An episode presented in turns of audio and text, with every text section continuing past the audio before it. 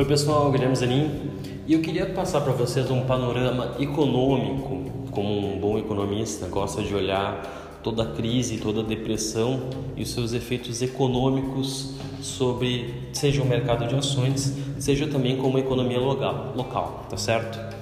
Então vamos passar para vocês aí só alguns é, insights interessantes hoje sobre o que, que pode acontecer com a economia é, dado a recessão que a gente está vivendo aí por causa do coronavírus.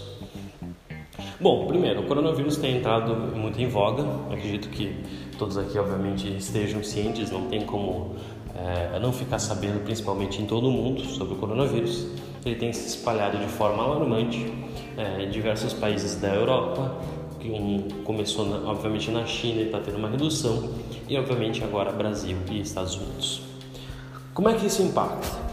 Bom, basicamente aí a, a China já reduziu as suas projeções de PIB para 2% ao ano, vai ser o menor crescimento da história do chinês é, desde o governo é, socialista que eles estão é, trabalhando ali desde o mercado, que isso foi a partir de 1994, então aí tem muito tempo desde uma queda tão baixa. A gente vê também é, Brasil com já projeções do PIB, segundo o Itaú, de menos 0,2, talvez até aumentando. E isso é muito em, em contraste com o que a gente via no início do ano, que era um mercado subindo 2%, China ainda mantendo 5% de crescimento, Estados Unidos mantendo pelo menos 2,5%. E apesar do coronavírus ainda não ter todos os seus efeitos calculados, impactados, Todas as projeções econômicas dizem, no mínimo, uma queda global é, de produção do PIB, tá certo? Dado isso, Guilherme, quem que é mais ou menos impactado? Eu vou comentar nos podcasts próximos sobre quais setores são mais impactados, seja em fundos imobiliários, seja em ações. Mas quando a gente começa a pensar num mercado mais macro, grandes empresas, primeiro são as que são menos impactadas, tá certo?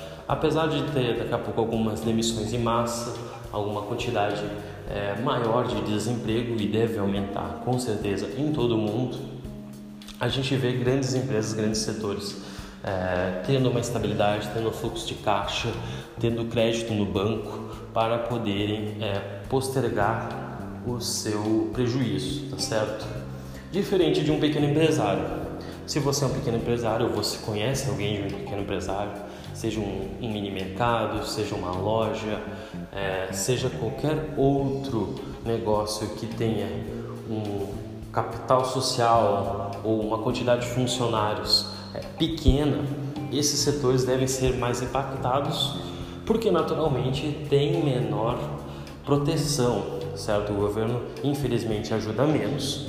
Eles, por exemplo, poderiam ajudar daqui a pouco com resgates e auxílio no BNDES, a linhas de juros, mas naturalmente quando o vendedor não consegue vender a partir de uma semana, um mês, dois meses, quatro meses, a gente já começa a ver fadídica no negócio, tá certo? Então, quem deve ser mais impactado, infelizmente, são os pequenos negócios. Segundo, que alguns setores, como o próprio setor da saúde, é, o setor de consumo, devem ser menos impactados porque por mais que a população esteja fechada, ela precisa consumir água, precisa consumir é, comida, entre outros fatores, então ele deve ser bem menos impactado. Em compensação, setores que são mais cíclicos e que dependem de uma ótima atividade econômica, como, é, como aviação, como construção, como é, consumo de viagens, por exemplo, CVC, são empresas que eu vou comentar depois que são mais impactadas pela crise. Mas, naturalmente, vai ter ou não uma ajuda do governo, vai depender das próximas semanas.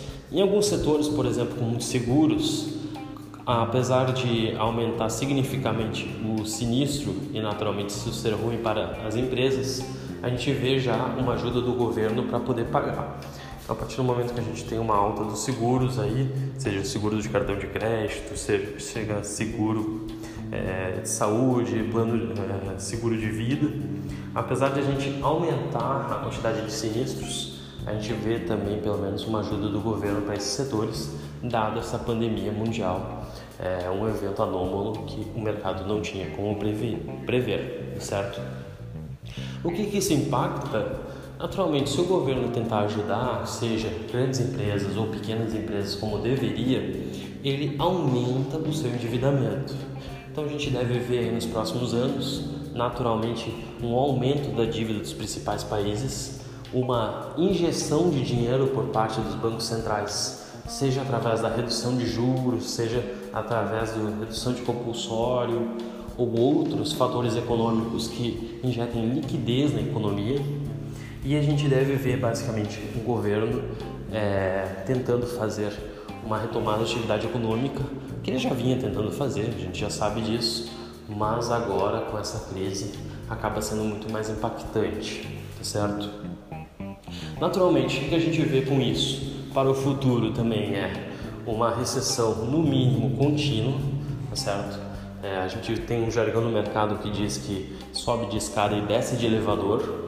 Então, a partir do momento que a gente vê aí o mercado subindo de forma gradual e caindo de forma muito forte, a gente deve ter uma retomada gradual da atividade econômica.